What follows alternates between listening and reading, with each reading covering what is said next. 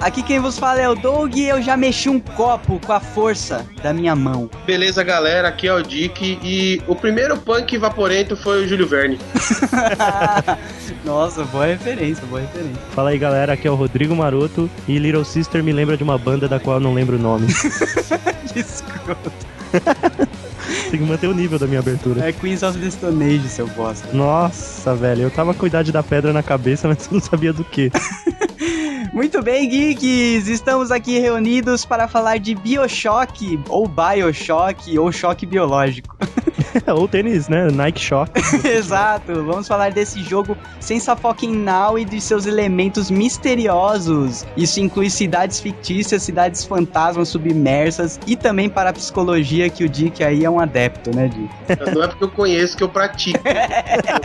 posso, posso deixar claro? Por exemplo, não significa que por você conhecer cristianismo você é cristão. Ah, justo. Vamos botar os pingos nos is e os tremas nos devidos lugares.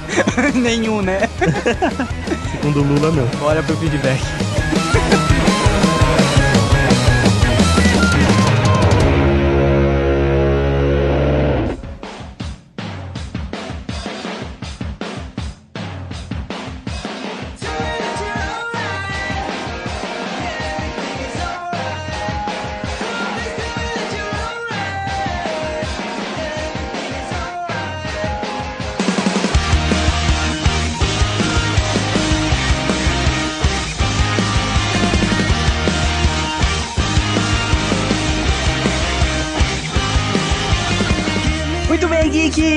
Mais uma semana se passou aqui no Geekbox e temos dois recadinhos fodaralhaçásticos para os geeks, maroto. Além dessa neologia?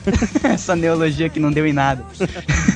O primeiro deles é que, graças aos geeks e a recomendação de vocês lá na iTunes Store, o Geekvox subiu de level, deu um level up. Matamos um boss, cara.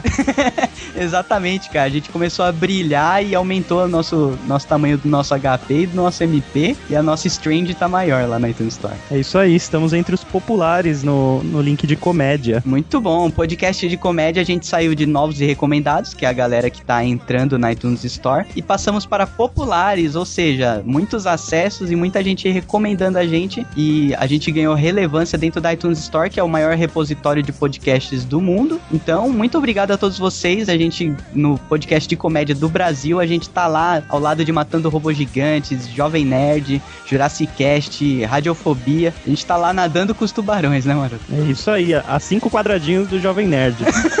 cinco quadradinhos. Tema, tema, Zagal. Tema pela sua vida.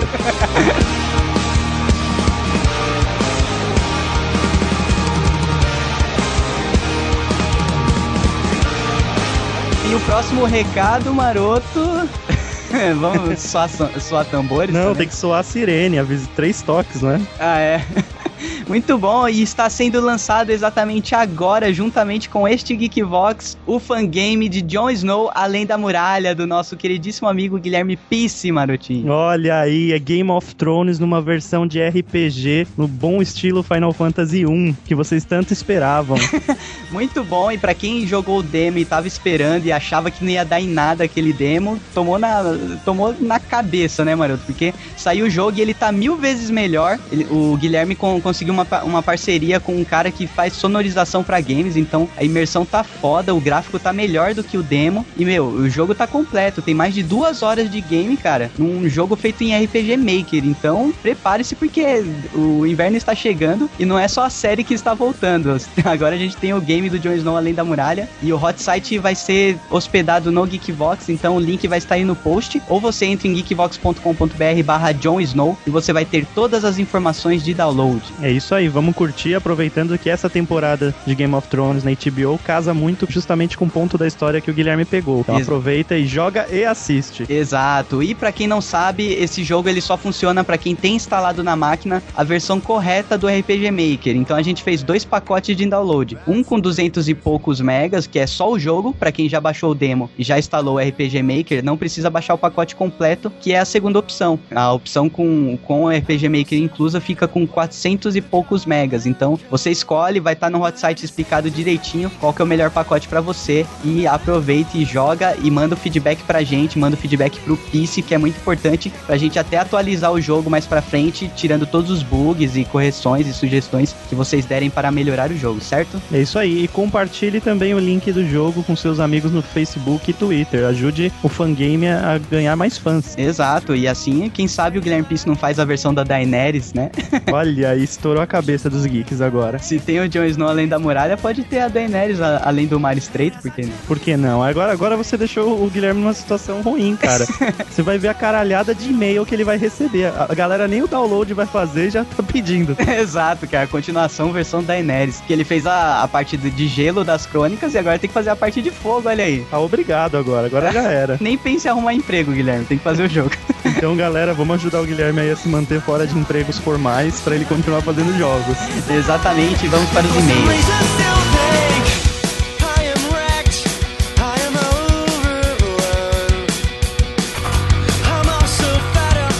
E o primeiro e-mail que recebemos aqui, Marotinho, do Luiz Favoreto, que é um ouvinte novo e que já está assíduo no feedback. Muito bom, Luiz Favoreto. Continue ouvindo a gente e ajudando a divulgar.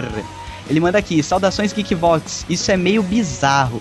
Tudo começou quando um bandido resolveu invadir um salão de beleza. A dona, que sabia artes marciais, fingiu que entregaria o dinheiro quando deu um soco em seu peito, fazendo-o cair no chão. Depois, com um secador de cabelo, amordaçou o bandido e o arrastou até uma sala reservada. Olha a merda dando. Começou a merda. Ele tá dando feedback aqui das curiosidades bizarras que foi o último Geekbox, só relembrando a galera. Ó, ó como continua a história. A cabeleireira forçou o rapaz a tomar alguns comprimidos de Viagra e depois passou a abusar sexualmente por diversas vezes durante dois dias. Nossa, velho. Depois de ser liberado, ele disse que se sentia espremido como um limão e fez uma denúncia contra a agressora por cometer ações de natureza sexual que o machucaram demais. Mano. Nossa, toma, vai, vai assaltar qualquer coisa aí. a mulher, além de também acusar o ladrão, afirmou que a história não foi tão ruim assim. Sim, houve algumas vezes, mas eu também comprei um novo jeans para ele, comida, bebida e dei dinheiro quando ele saiu. Pô, ela fez o trabalho completo, né? Ah, ela só mudou a profissão do cara, velho. Ele de ladrão passou pra mexer. Gigolou, né? Ai, caraca, que história maldita, Luiz. Parabéns, cara. Não sei onde você arranjou isso, mas meus parabéns. Pô, ele... Luiz, o Luiz tá tentando me inspirar a escrever outro conto baseado em e-mail. Ele manda três Playstation. Minha avó teve 10 filhos, meu bisavô teve 21 registrados. Olha aí, pô. Play 2, sim, sou de família italiana. Play 3, obrigado por terem me ajudado a queimar meu miojo.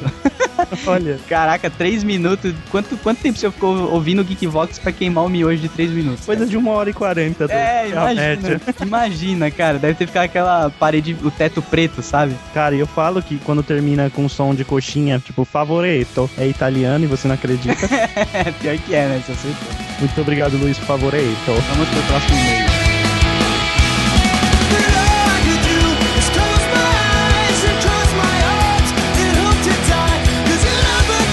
Próximo e-mail do nosso querido Cristiano Lima, nosso Galdério. Ele não escreve mais Galdério, né? É, ele acabou os bordões do sulenses dele. Pô, ô Cristiano, vamos montar uma estrutura pro seu e-mail. A primeira frase é sempre um bordão legal.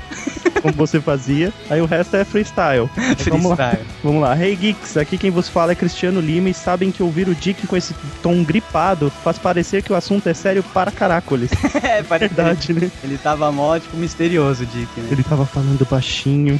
Se ele gravasse assim, teorias da conspiração... Tava acho... todo mundo embaixo do, dos colchões essa hora. Todo mundo apofênico. Aí o Cristiano continua aqui. Claro, só até perceber a bizarrice a ser falada. Lógico. Morre ali, né? Agora fica mais bizarro o Dick falando sério bizarrice né? Programa ótimo, eu diria top 3 e merece continuação com um Dick 100% e usando suas bermudas térmicas. Valeu a dica, poderei trocar as, as minhas vivarinas agora.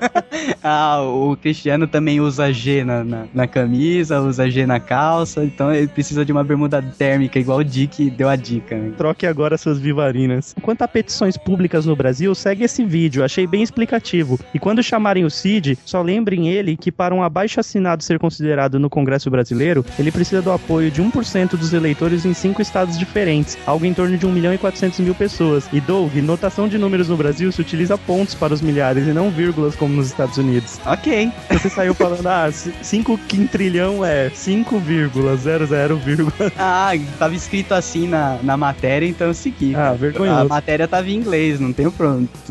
Não tô ele, ele continua aqui, ou seja, é mais fácil conseguir um beijo risato barra maroto que isso. Olha aí que filha da mãe. Abraços e até. PS. Chateado não escolherem minha história. Pedro 2 ou mais rotações da Terra é bobão. Toma aí, Pedro, não seja bobão. Muito obrigado, Cristiano.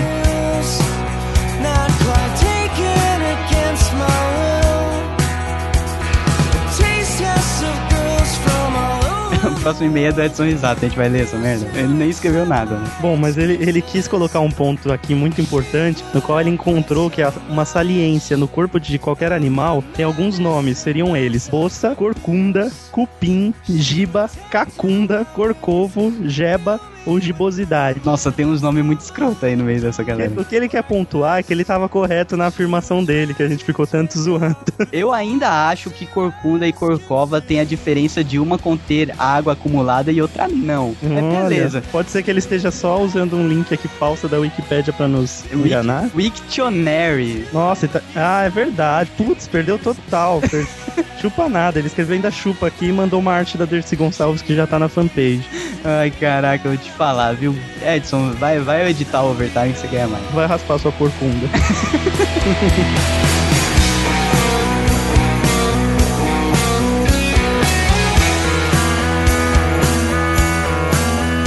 Tem um e-mail aqui do Pedro Dias, o nosso escritor de contos aí, deu continuidade ao conto A Vigília. Ele pegou aí o segundo capítulo. E vocês podem mandar mais histórias. Acompanhem no post, tem o link pro texto e mandem as suas continuações. Ele traz aqui: Fala galera do Geekvox, aqui é o Pedro Dias de novo. Primeiramente, valeu mesmo por escolherem o meu capítulo para A Vigília. Deu medinho? Deu medinho, Doug? Deu medinho, cara. Muitas pessoas elogiaram, principalmente o final do, da segunda parte, que dá muito pano pra manga para acontecer várias coisas aí. Até a Flávia se empolgou e queria escrever a terceira terceira parte, mas eu não deixei.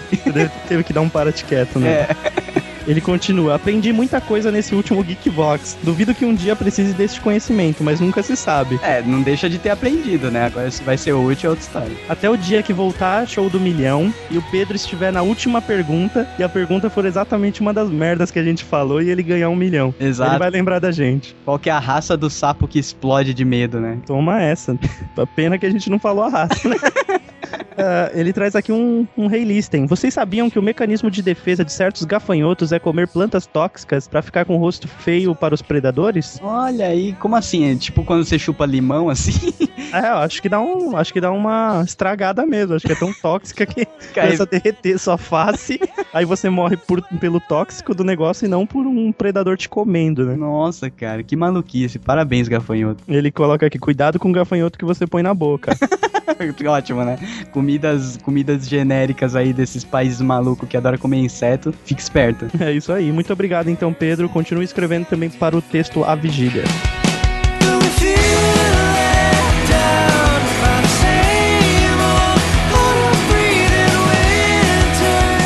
Próximo e-mail aqui é do William Mota. Ele manda: E aí, galera geek, William Mota voltando aos feeds. Foram tantas dorgas nos outros GVs que esqueci de mandar feed. Enfim, hoje vai ser bom. Lançamento da terceira temporada de Game of Thrones e para completar o tão esperado Jon Snow Além da Muralha. Olha aí, o William tava ligadão e vai ganhar de presente aí o Jon Snow Além da Muralha que está sendo lançado junto com este Geek Box. Pô, deixa eu fazer um adendo aqui, galera. A HBO liberou o canal hoje na net para quem não, não tinha esse pacote caríssimo, é brincadeira Então vamos aí fazer uma campanha de manter o canal ligado para ver se eles mantêm por mais tempo. Eu te falar, viu, cara? Não, mas com certeza é, é, algum trato por causa do lançamento de Game of Thrones. Game of Thrones. É um lançamento mundial que tá abalando as estruturas aí do, do mundo medieval. É isso aí, já tá, na, já tá no mundo offline.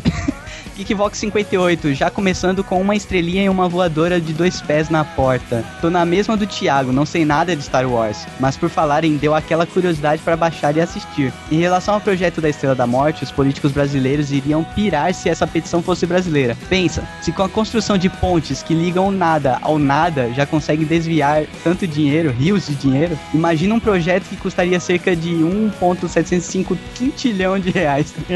Vocês falaram sobre sonhos e tal, daí lembrei que a revista Mundo Estranho, há anos atrás, tinha feito uma matéria com assuntos parecidos. Lá fui eu procurar essa matéria numa gaveta cheia de revistas, olhei e não achei, mas achei matérias sobre assuntos de outros GVs, como o Código Secreto da Maçonaria, ETs no Brasil, a verdade sobre os aliens, e também duas matérias do GV 58, a do galo que sobreviveu sem cabeça e sobre uma mulher que teve mais filhos. Creio eu que todos são filhos do mesmo pai, afinal eles eram camponeses. E já sabe, né, depois de um dia de trabalho vem a alegria. Muito bom, cara. E essa é uma revista que a gente, a gente aconselha aos geeks todos ouvirem, porque é uma revista muito foda, umas curiosidades muito bizarras. Ouvirem a revista vai ficar muito é, difícil. Ouçam a revista e leiam, leiam o Geekbox. Leiam o Geekbox sempre que possível.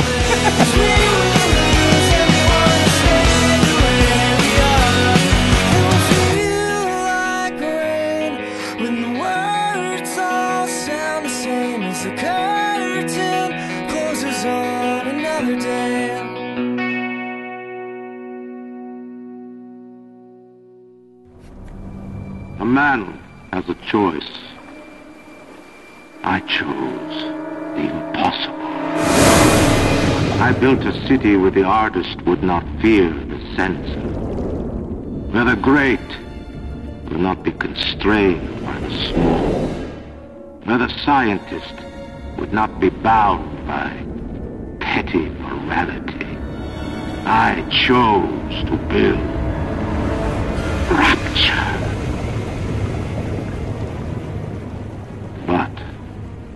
City was betrayed by the weak. So I ask you, my friend, if your life were the prize, would you kill the innocent? Would you sacrifice your humanity? We all make choices, but in the end, our choices make Vamos lá, Maroto. Bioshock. Ou Bioshock. Como que a gente vai chamar? Cara, vamos chamar de, de Bioshock. Ah, então. Ah, vamos no freestyle, que sair saiu. é, como sempre, né? Como todos os Geekbox. Vai ouvir os Geekbox de Game of Thrones pra você ver. Cada nome é falado Nossa, de um jeito. Cada. Mister. Cada participante do programa tem um, uma forma de falar, cara. Bom, mas falando de Bioshock, cara. Bioshock é um jogo que foi lançado em 2007. Eu lembro, nossa, eu lembro do hype, que rolou um hype na época, né, Doug? O Doug ficou bastante empolgado. Era uma coisa meio de, tipo de. Sabe aquele jogo que pretende ser o divisor de águas de uma geração? E o Bioshock era isso. E porque a gente acompanhou alguns trailers, alguns teasers anteriores, e ele prometia ser o, FPS RPG. É, Era muita sigla. Você tinha que comprar pro seu Xbox. não, não que não tinham outros jogos que já usavam essa mecânica, né? Só é, que... mas ele prometia fazer direito, né? É, ele prometia fazer muito bem feito e com elementos ali que deixavam você meio maluco, porque não era você melhorar sua capacidade é, armamentista, não era comprar equipamento. É uma parada mais maluca, né, cara? Uma parada mais subjetiva, vamos dizer assim. Mas no final das contas você comprava o que no jogo? Tipo, é, poder? Que, que eu não joguei essa desgrama. Notem ouvintes que o Dick ele é tão necessário pro podcast que ele vem até quando ele não sabe. Pautas. Eu sou o consultor de Atlântida barra Mitologia. paranormalidade. a gente vai chegar lá. O Dick vai, vai ficar, chegar lá. O Dick vai ficar de spectator até lá. Cara, falando da hype de Bioshock em 2007, agora eu não sei se foi o Douglas, mas eu, eu tinha um amigo que comprou o jogo sem ter o console. Foi você, Douglas? Você só tinha um amigo só, cara. Era você? É. não, não, eu não comprei não, cara. Tanto que na época eu não tinha. Você tinha o Xbox e eu tinha o GameCube, né? É, então eu tinha o Xbox Gold, ou seja, nada de Bioshock pra mim. É, no Bioshock for you. então, 2007 foi lançado aí o Bioshock, a gente ficou naquela expectativa, eu e o Doug sem condições financeiras, não jogamos ele por um bom tempo, né, Doug? É, esse jogo foi aparecer na sua casa, tipo, muito tempo depois Nossa. que foi lançado, coisa de 2010, não foi? Nossa, tipo, quando já tava custando 99 reais, tá ligado? 99 centavos, né? Centavos, né, porque era mídia.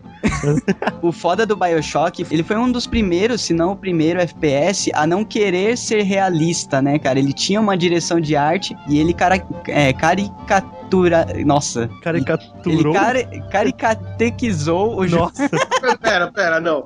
Tipo, ele fez desenhos cristãos? Foi isso desenhos que você tá do, do Papa Bento? Caracterizou, vai, vamos Nossa, facilitar. De caricatura foi pra característica. Ele tor tornou o jogo mais caricato, fugindo isso. do real e partindo pra uma linha onde a arte pesava mais do que o gráfico. Isso, a arte chamava atenção a ponto de você ficar vislumbrando a porra do cenário, cara. Você não tava tão preocupado em jogar, enfrentar os inimigos, mas sim no, no, naquele ambiente bem sombrio, que é o primeiro Bioshock, né? Sim. Que é na cidade de Rapture, que a gente vai falar mais pra frente. E é um ambiente sombrio e a arte steampunk, cara, entrou com uma luva nesse jogo, né, cara? Cara, é o único jogo que eu tenho certeza que a maior parte dos jogadores parava em cada placa que via para olhar e, e ler. Isso. Eles tinham muitas mensagens subliminares na, na, publicidade, digamos assim, de Rapture, né? Já que é uma cidade, tinha todos os elementos que tem uma cidade. Tem hora que você passa pela prefeitura, você, é uma cidade devastada, né? Então tem é, pedaços de jornal espalhado. E tudo eles faltam muito na coisa da publicidade, né? Sim, justamente. Até, na verdade, a Rapture, que é uma utopia, né? Um lugar criado para reunir alguns gênios da época. E isso é publicidade, né? Você conseguir juntar uma negada que é inteligente, enfiar embaixo do oceano, mano, você é o melhor, você é o Oliveto. Cara, e o jogo é cheio dessas coisas de época, assim, né? Porque é, não adianta nada ser steampunk e não, e não abordar as coisas da, da época fictícia, né? Porque tem os medos da época e eles e o, o Bioshock 1 ele se passa em 1960. A cidade foi construída em 40 e o jogo se passa em 60. Então, meu, você construiu a cidade em 40, você traz todos aqueles medos da fase da guerra, né? E todos os cartazes e anúncios que você via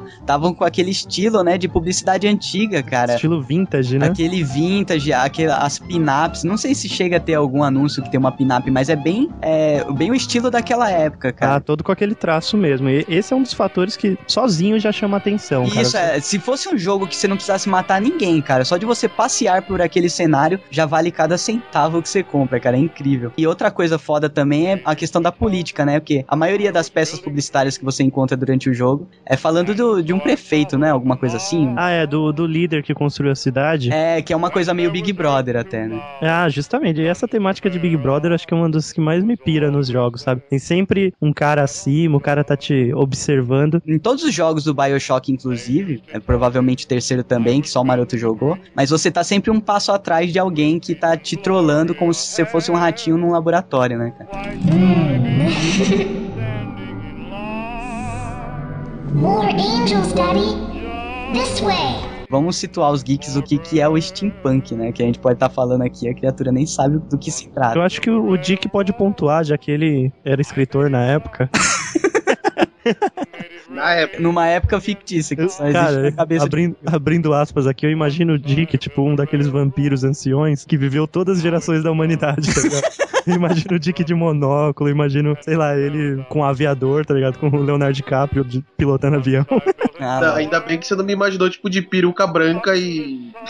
e aquelas meinhas vitorianas. Esse é você, a gente não precisa imaginar. Esse já é original, pô. Basicamente, se os senhores podem completar, por gentileza, deixar passar alguma coisa, mas o ideal do steampunk é ele retratar, ele inserir um tipo de tecnologia que não é oriundo daquela época. Isso. Né? Então você pega filmes, por exemplo, Cowboys and Aliens, né? Exato. Cowboys e Aliens. O cara com aquele bracelete high-tech de raio laser. É, ali ainda tem aquele contexto que aquela tecnologia veio dos alienígenas. No caso do, do steampunk, quando ele foi criado mesmo, era só a pura imaginação de como seria se essas pessoas tivessem contato com a tecnologia que temos hoje, depois da Revolução Industrial, essas pessoas tivessem esse contato, né? Ainda nesse Cowboys and Aliens ainda tem é. esse, esse plot aí para dar uma enganada falando. Dá uma enganadinha. Por exemplo, dos filmes mais novos, né? É, se vocês assistiram Sherlock Holmes. Muito bom. A maioria das máquinas que o professor Moriarty faz são em teoria, steampunk, porque a tecnologia não existia na época da, da passagem do livro. Né? É, justamente, justamente. Por exemplo, o Júlio Verne fazia muito isso. É que, na verdade, o steampunk ele vem da literatura, né? Sim. Então, se você pegar toda aquela literatura de tecnologia vitoriana, naquele né, que veio depois do período romântico, Júlio Verne e outros autores de, de ficção, esses caras eram meio adeptos desse estilo steampunk. Só que o steampunk ele é mais caricato, ele é mais estilizado,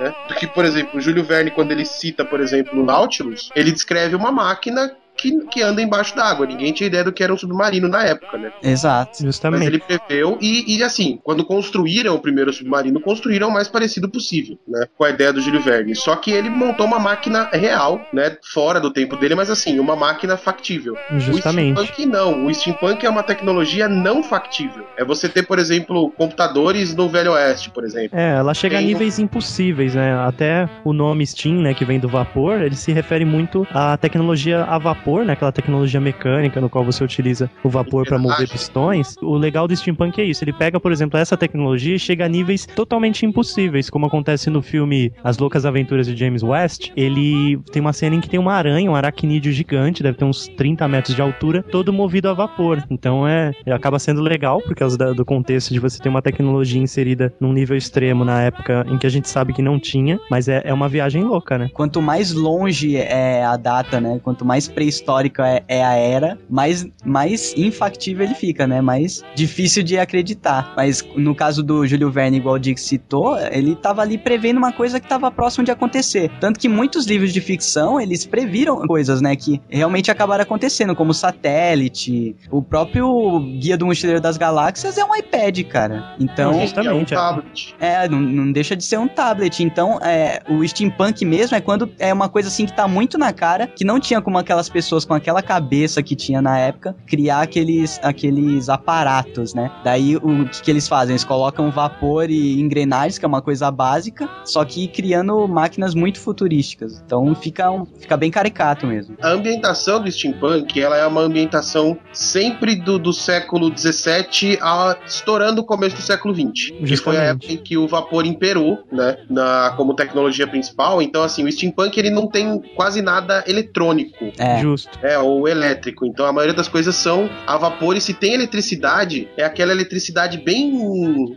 bem é, Tesla mesmo, sabe? É, é só para algo berrante, né? Gigantescas e bilhões de lâmpadas e... É só para dar o start no equipamento, né? Depois disso ele funciona na base da engrenagem e da fumaça. É, então é, por exemplo, você, você chega até a ter até um motor elétrico, se for o caso, né? Mas assim, é um motor de engrenagem, não é um motor eletrônico. Isso. Não tem aquela a placa de circuitos, né? Tem, na verdade, não, um monte de um fio. Assim, o steampunk que se preza, ele não tem nem válvula. É. Não, justamente. Você pega essa, essas características do steampunk e enfia num jogo e coloca um plot meio nebuloso por trás, cara, e encaixou perfeitamente em Bioshock. Foi de explodir a cabeça, assim. Porque, para mim, começaram a dar mais valor pra direção de arte nos jogos depois do Bioshock, cara. Que até então era uma coisa, assim, meio... É, meio levada pelo que a tecnologia conseguia alcançar, sabe? Eu acho que o, o ponto foi esse. O Bioshock foi lançado pro Xbox 360 360 numa época em que os usuários, os jogadores, sempre esperavam o melhor gráfico a seguir. Só que aí lançaram Bioshock e deram aquele tapa na mão do menino, sabe?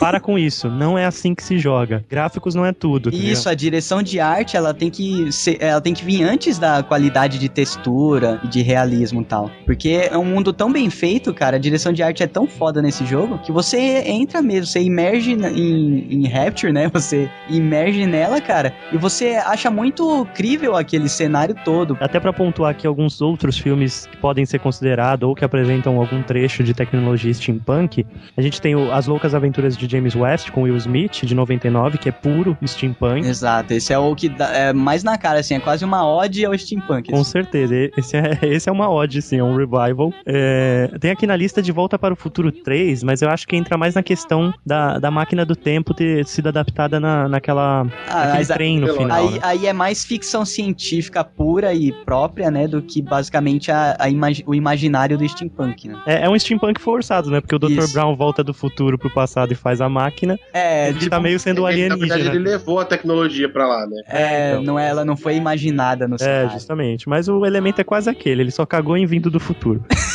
e tem um filme lindo, cara, que é A Invenção de Hugo, é, do Martin Scorsese. Hugo Cabré. Foi Cara, que ganhou o Oscar. Inclusive. Esse filme é, é, sensacional. Você chegou a assistir, Dick? Não. Cheguei, cheguei. Cara, o filme, o filme ele mostra o um menininho lá que mora meio que numa estação de trem, caralho, a quatro, e tem essa pegada steampunk. Ele é filho de relojoeiro, né? Isso. Então a questão das engrenagens está muito é. presente na cara dele.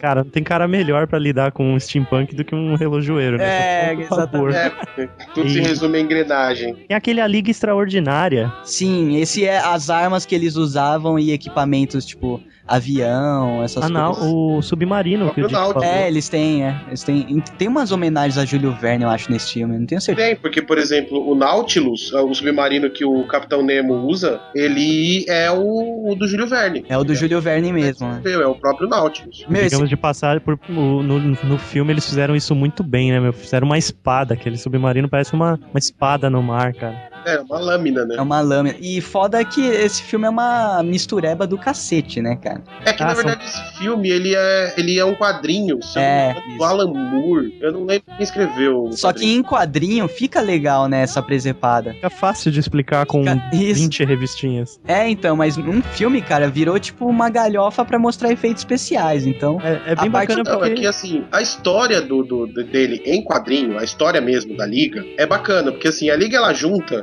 todos os grandes clássicos da literatura inglesa, só que como super-heróis, que é uma coisa impensada. Né? Isso, tanto então, que tem, tem, o, tem o Dorian Gray, não tem? Tem Dorian Gray, tem, tem o Quaterman, né? É, o Alan Quaterman, que, que por incrível que pareça, ele inspirou o Indiana Jones e não o contrário. Muita gente pensa que, ah, então quer dizer que o Alan Quaterman foi inspirado no Indiana Jones. Não, é o contrário, porque, o, por exemplo, o livro As Minas do Rei Salomão já existia antes de existir o Indiana Jones. Cara, eu ah, cheguei a assistir antes, na, né? na, sessão da tarde, velho, um filme do Quaterman, e, meu, ele dá de 10, cara. Ele é muito pegador. Então, assim, a, a, ideia é a, ele que iniciou, né? Então, e ele era um livro, pô. Então, assim, as histórias eram legais, né? Aí você tem, por exemplo, lá o Quaterman, já velho, né? Isso. O Dorian Gray, o Quaterman, a Mina Harker, que é a vampira, do Drácula, do Bram Stoker, o Mr. Hyde. Isso. Né, o Dr. Jack, o Mr. Hyde, o Homem Invisível, que também é um livro da época. É, não tem o Frankenstein, que é um pouquinho anterior, mas deveria ter para mim, que é o tá clássico. e aí vem a galhofada, né? Que nego foi e me botou o Tom Sawyer no filme. o Tom Sawyer, que sim, é uma puta história, né? As aventuras de Tom Sawyer, mas ele é um livro americano. É, ah. então, mas. Ele não é um livro inglês. Mas é, foi um crossover, ter, né? É, Já que era um crossover, vamos cruzar o oceano. E o vilão do, do, do, da liga é o professor Moriarty, que é o sim. vilão do Sherlock Holmes. Sherlock Holmes, sim. Que é considerado até hoje o maior vilão de todos os tempos da literatura. É. Acabamos de explodir a cabeça dos geeks. a corrida pra Saraiva vai ser intensa agora. Tem o Van Helsing também, que, eu, que também entra nessa, né? Ele também fazia parte dessa literatura toda aí. Né? O Van Helsing, ele. O professor Van Helsing mata o Drácula no, no livro, e aí inventaram de dar um filme para ele separado, né? Com o Hugh Jackman, nosso Wolverine. Aí pegou o Wolverine e falou: Wolverine, agora você é o Van Helsing. aí fizeram a galhofada demoníaca de Drácula com Van Helsing, com lobisomem, com crepúsculo. Com o Mr. Hyde também. É, com o Mr. Hyde, aí pegaram a mina do Anjos da Noite, e aí... E tem um filme que não tá na lista aí, mas eu sei que usa muito elementos steampunk, e eu não assisti, não tá na lista, eu não assisti, mas eu sei que tem steampunk, que é o Sucker Punch. Putz, o Sucker Cara, Punch o Sucker é... Punch é um filme nojento. Tava esperando, viu? Não, ele, é, ele, é ridículo, velho. Ele é ridículo, mas tem um pouco, sim. É o maior desperdício de minas gostosas que eu já vi. é, Nossa, resumindo. Porque assim, não vai a lugar nenhum, né? Não, é, o filme não vai pra lugar nenhum, as minas não aparecem sem roupa direito. tá ligado? Não, não, anda, velho. Tipo, porra, não, as, as, gostosas não estão peladas. O filme não vai pra lugar nenhum. Que porra é isso? Cara, o filme é bonito, a parte que a menina começa a viajar, aí a história vira steampunk, né? Enquanto ela tá no hospício de boa, mas quando ela começa a viajar e lutar contra samurais e não sei o que, aí entra essa pegada mesmo steampunk que lembra aquele filme ridículo que eu também não assisti, da Angelina Jolie, Capitão Sky e o Mundo do Amanhã, uma coisa ah, assim. Esse também é meio steampunk. É, esse tava na lista e eu fiz o favor de tirar. Hmm. More angels, Daddy. This way. Outro elemento que tem em Bioshock pesadamente, que aí é o que explodiu a cabeça da galera, que acho que pela primeira vez a outra mão de um jogador de Nossa, FPS apareceu, né? Não fale isso, Doug. Eu tô, eu tô lembrando da cena até agora, da, do cara me jogando uma granada e o personagem levantando a mão e parando a granada no ar é. e jogando de volta, velho. Isso é muito foda, cara. Em Bioshock existe, você além das armas que você pega, você também tem a telecinesia e outras paranormalidades mais, né? Porque você vai evoluindo isso dentro de um sistema isso. RPG. Isso, no jogo tem até uma explicação, não é paranormalidade para eles, é, é uma, um, uma forma química chamada plasmide. Isso. Que dá essa possibilidade. Mas o mais próximo de poder detalhar isso pros geeks é poderes é, paranormais, isso, né? telecinesia, porque esses são os poderes que esse plasmide dão, né? Justo. A telecinesia, pirocinesia, que é fogo, né? Isso, geeks criar que, fogo, né? Geeks que não sabem, não entenderam a piada do pirulito até agora. Sempre que você coloca piro em alguma coisa, piro, pirotecnia, por exemplo, é com fogo. Com PH, né? É, pode ser. Não, mas vem, vem de pyro, né? É, é do latim que eles começam. É, vem de pi, é, Literalmente, piro, mas é latim. latim é fogo. Olha aí, toma essa quem acha que o Maroto não manja.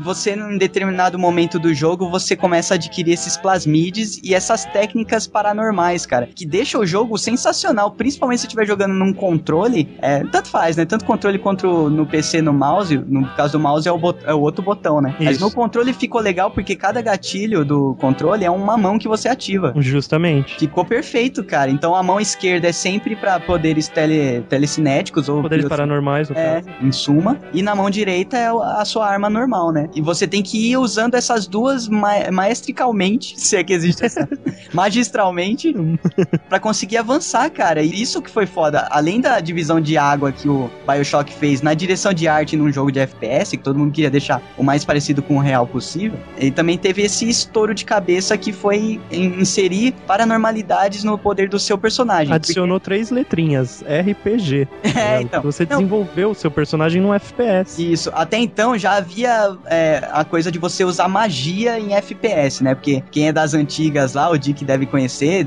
tinha um jogo chamado Exen, que você podia escolher um mago e ia lá, né? Em vez de usar arma ou espada, você ia com um você cajado. Escolhe... Eu escolho é, o Dumbledore. Tanto enquanto o Erect, você utilizava. Isso. É, ele era um FPS que você utilizava coisas não ortodoxas. Tipo... Peraí, o Erect era um jogo sexual? é, não, não ortodoxo, né? Não, por exemplo, no Erect tinha um boneco de voodoo. Isso. Nossa. Eu lembro disso, cara. Você Sério podia mesmo? usar o cara, você enfiava a agulha no boneco e o bicho começava a sangrar na tua frente. Assim. Isso, muito legal, tem cara. Algo, tem algo parecido com isso nesse Bioshock terceiro, o, o que se passa em Colômbia, que eu consigo possuir máquinas e seres humanos para ele agir ao meu favor. Tipo, não é um boneco de voodoo, mas é possessão, então é bem bacana. É o, o jutsu do marionete. é um genjutsu, né, cara? More angels, Daddy. This way telecinesia, né, cara? O que, que é essa Pô, arte do demônio? Quem não queria, né? Quem nunca quis, né? Mexer um copo com a força do pensamento. Ah, é igual a Green Day do X-Men. A Green Day, Green ótimo. Day? Essa é antiga, hein, Dick? Conta essa história aí, mano. Caraca, velho. Será que merece? Merece, porra. Vou... Green Day do X-Men, quem que soltou essa pérola? Eu vou contar, cara. Há um bom tempo atrás, eu, Dick, a galera, éramos viciados em RPG de, de planilha, sabe? Aquele RPG mesmo, role-playing game. É, RPG essa porra. É, o Storyteller. Isso. E nós jogávamos Vampiro, Mago. Quando chegou na época de Mago, nós tínhamos um grupo e um dos membros, ele tinha uma certa dificuldade para fazer qualquer coisa corriqueira na vida. não, é, não é o da língua presa, não. Hum, não, é o cabeça de satélite. Ah, tá. é, é, o que tinha uma órbita em volta da cabeça dele.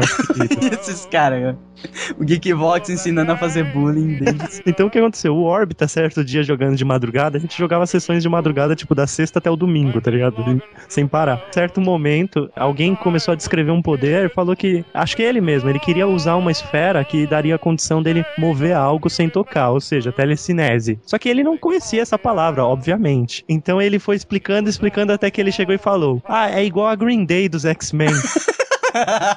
Caraca. A mesa toda parou e desistiu de jogar naquele momento. A Green Day dos X-Men. Justo. Cara, virou mote na minha planilha. Eu escrevi atrás, tipo, você sabe que espaço atrás da planilha é, é, é ouro, né? É Porque é onde você tem que escrever seus suprimentos. Eu reservei um espaço para escrever. É igual a Green Day dos X-Men. que bosta, hein? Ficou, velho. Toda vez que alguém falava de, de telecinesia por um bom tempo, ficou era a Green Day. Né?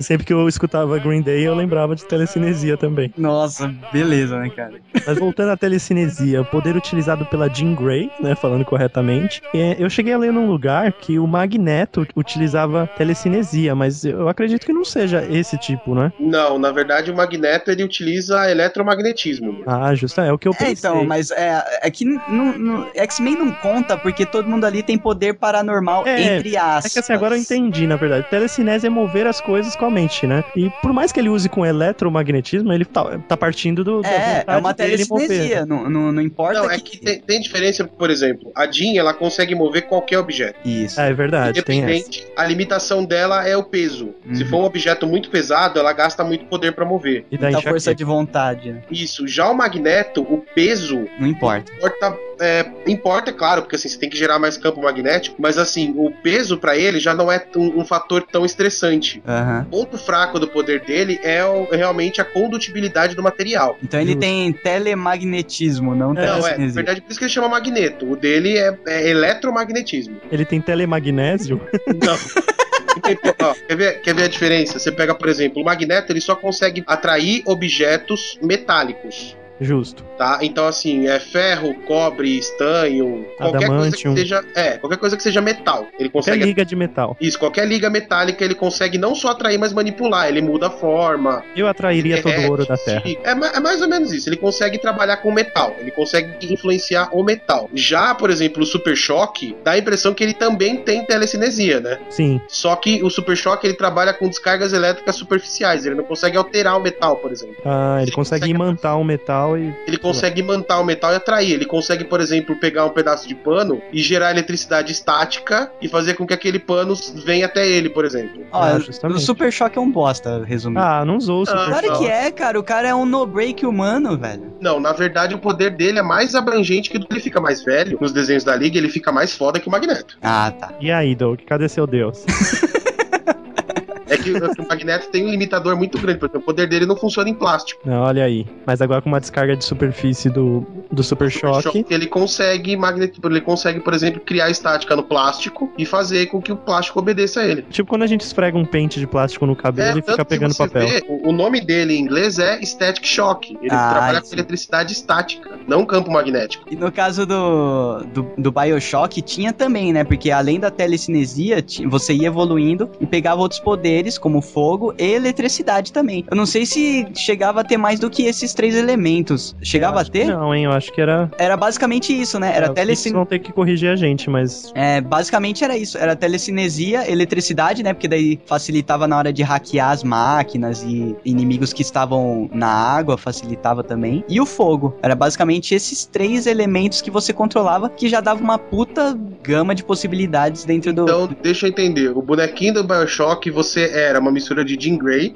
de Green Day. Com Pyro Isso. E o Simon, do X-Men, que é um, X, um, um, mutante que quase ninguém lembra.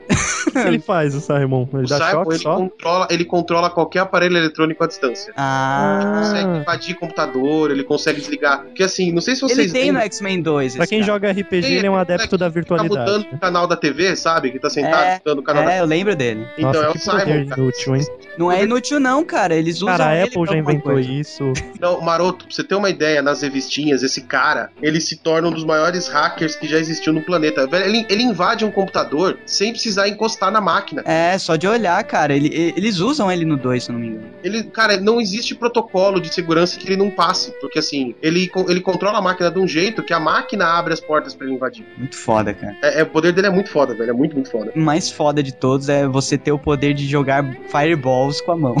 Cara, você mas você conjura fogo ou você precisa que o fogo exista? Não, não, você conjura. conjura, conjura. Sua mão fica pegando fogo. Fica igual o, o cara do Quarteto Fantástico mesmo. Ah, supernova. Quem Isso. nunca quis, né? Nossa, cara, é muito legal você ter. Quando você chega num determinado ponto do jogo mais avançado, que você tem essas três possibilidades, você se sente meio que Deus, assim, cara. Você fala, ah, pode vir todo mundo nessa porra. Ajoelhem-se, humano. Eu tenho uma metralhadora numa mão e tudo cinesia na outra, cara. É muito tudo cinesia. Nossa, velho, imagina. A vida. E aqui os caras não conseguem ser retardados como eu sou, né? Mas o que eu faria? Eu faria, mano, um, um flame wall, e aí quando eu atirasse, as balas iam passar pelo bagulho, e, tipo, e... você ia tirar balas incandescentes, velho. Muito Nossa, foda. já pensou? Um, um firewall na sua frente, você atira, vira, vira bala de fogo. É, e... então, mas ele, ele não manipulava com essa destreza toda, de que ele. Ele era noob. É, ele era noob, ele era mago nível 5, sabe? Ele só jogava a bolinha ele de tinha fogo. uma bolinha em cada esfera fera na, na ficha dele de RPG do Mago.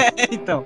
Ele jogava Mago Ascensão, segunda edição. Ele só conseguia atacar, ou ele dava um choque elétrico com a mão, ou ele pegava algum objeto no chão com a telecinesia e tacava na pessoa. Ah, aliás, ele pegando o ursinho. Tinha várias coisas no cenário que, eram, que dava para interagir, né, Doug? Isso, e o legal. fazer ursinho e jogar. O engraçado do Bioshock, do primeiro principalmente, é que não importa o que você pegava, quando você tacava com a telecinesia, o efeito era o mesmo. Você podia tacar um container no inimigo, ou tacar uma, um olho ursinho de ursinho. De é, o ursinho de pelúcia, o bicho ia cair do mesmo jeito, cara. É. Aliás, um dos esquemas, Doug, era, era inclusive pegar um corpo de alguém falecido e ficar andando com ele flutuando na sua frente. Isso, né? né? Porque era. Você precisava desses corpos, às vezes, até pra, pra resolver alguns puzzles, sabe? É muita maluquice esse jogo. E depois disso começaram a sair outros jogos que utilizaram da telecinesia e tal. O próprio Skyrim, hoje, hoje em dia, é um exemplo disso, né? Porque você, como é, você vai ganhando pontos de magia, só que daí é uma coisa mais DD, assim, né? Star Wars TFU, ele vai muito nessa linha, cara. É que já usa Ah, a é força verdade. já, né? É, que aí você, por exemplo, os poderes da força que você tem são basicamente o Lightning,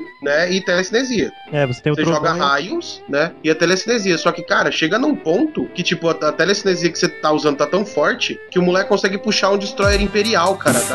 Eita porra, aí é da hora. Nossa, coloca aí a marcha imperial de fundo, cara. Essa é a Green Day em ação, né, cara? Tem uma das fases, é a Fênix, cara. Porque tem É, uma a das Fênix. fases que o Starkiller, ele puxa um destroyer, cara. Caraca, foda. Pra quem não sabe, é Star Wars The Force Unleashed. Isso, o Star Wars TFU. Ah. O famoso SWTFU, haja sigla. Né? Caraca, Por que os geeks gostam tanto de siglas, né, cara? Porque, porque te faz são- parecer inteligente. ah, tá. ok. É, e, e se você fala sigla, tipo, e a outra pessoa não sabe, dá a impressão que ela é burra. Tá? Aí você já se sente superior e taca fogo nela. Você fala só a sigla, o cara, ah, o que, que é isso? Aí você.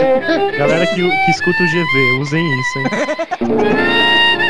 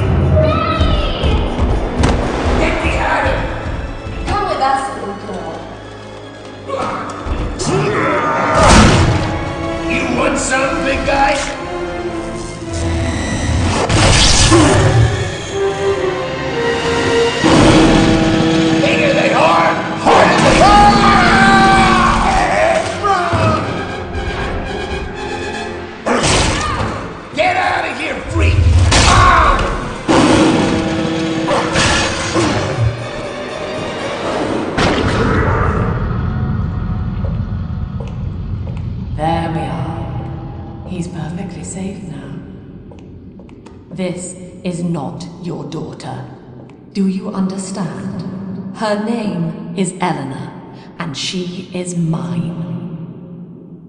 Now, kneel, please. Remove your helmet.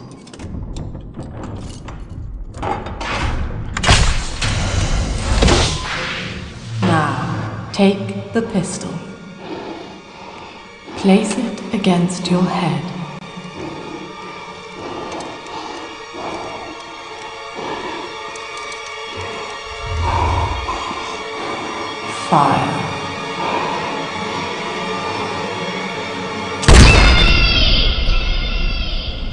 Paranormalidades são normais para alguns animais. Por exemplo, eu queria discutir com vocês. A enguia ela produz descargas elétricas. Aí eu coloquei aqui, why human cannot?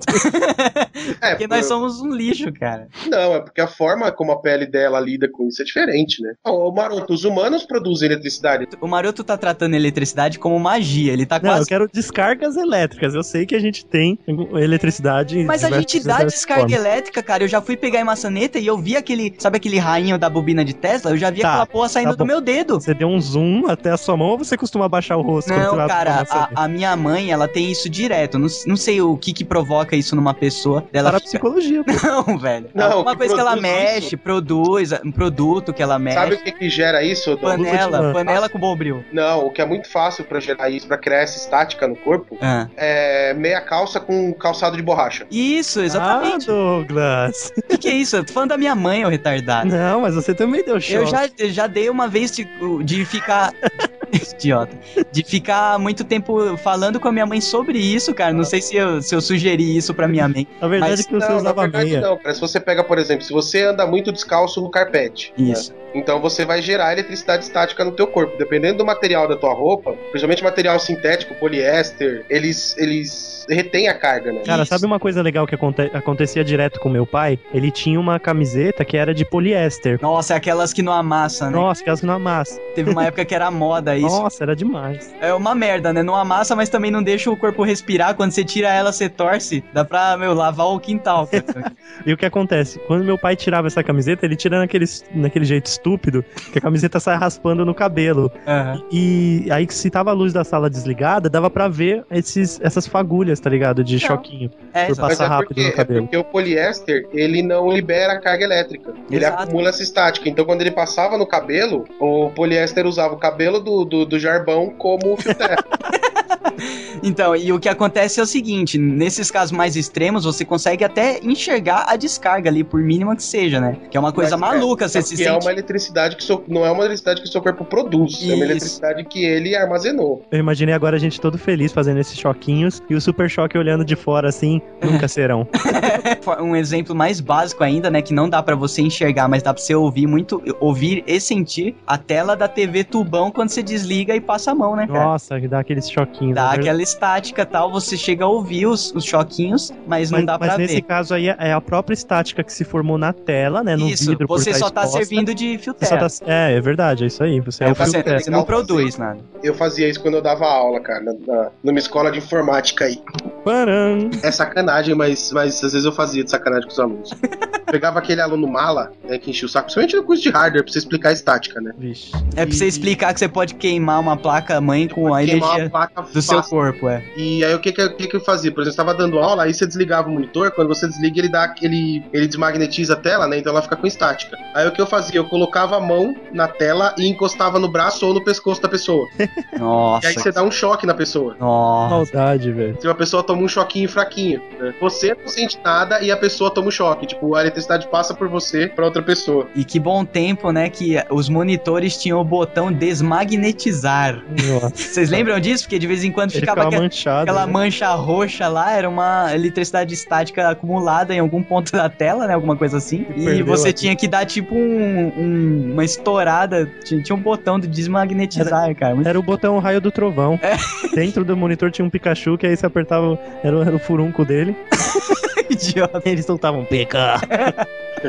Não, mas a é. ideia era realmente para não estragar o monitor, né? Justamente. você gera, o, você desmagnetiza e não estraga o, a tela do, do, monitor CRT. Você vê que é uma tecnologia bem mambembe, né, cara? Você, em vez de produzir monitores que não deu problema, você inventa um botão para consertar aquela merda quando der merda, né, cara? Uma explosão do dragão. Não, é porque o tubo, ele não tinha, não tem como você aterrar o tubo. É, então. Você ia aterrar o monitor, você vai falar pro cara, ó, pega esse monitor aqui e... e vem com fio extra, né? É, vem com, tipo, aqueles micro-ondas, velho, que vem com aquele fiozinho verde pra você amarrar num prego na parede? Nossa, pra você amarrar no- na torneira e, e se ferrar, né? É, sabe uma, uma coisa legal que acontece por fora de aterramento? Tomar choque em chuveiro.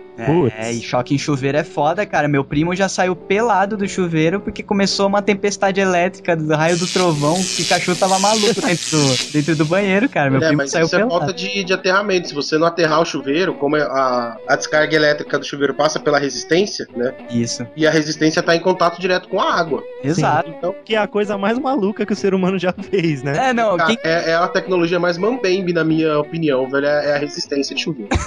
é, cara, porque, meu, é inacreditável você colocar um negócio que precisa de uma, uma potência de descarga enorme, né, Pra funcionar, pra esquentar água, Pra esquentar água, velho. E você, pra usar com os seres humanos, tipo. Pra você ficar ali exposto à água que está saindo. É, não faz sentido Não, nenhum. é, imagina o seguinte: você está emergindo uma resistência elétrica, ou seja, está- tem uma bobina que está passando eletricidade por ela de alta amperagem. Na sua cabeça. É, porque assim, a alta amperagem da eletricidade passando por aquele, por aquele filamento cria resistência, por isso que chama resistência, né? E aí aquele filamento esquenta e por consequência ele esquenta a água. Ou seja, você está passando um fio elétrico dentro da água E você Pra- tá embaixo da água pra e tomar. você está embaixo da água. Por isso que aterrar o chuveiro não é frescura. Não. E geralmente a sua cabeça é o primeiro que leva a água. Então imagina o seu miolo Não, e o pior, fritando. a hora que você toma choque é a hora que você fecha o contato. Então você não fecha o contato com a água caindo na sua cabeça. No chão. Você geralmente Nossa, fecha o contato no chão, só que a maioria das pessoas toma banho de chinelo. né? É. Ou, ou na. No. Ou na hora que você pega no registro, no registro de metal. Você vai Aí fechar a o registro, eletricidade que tá na água passa pra. usa o seu corpo de fio terra aterrando no registro. Por isso que o registro dá choque. Cara, aqui em casa eu instalei o chuveiro, então eu garanto a segurança.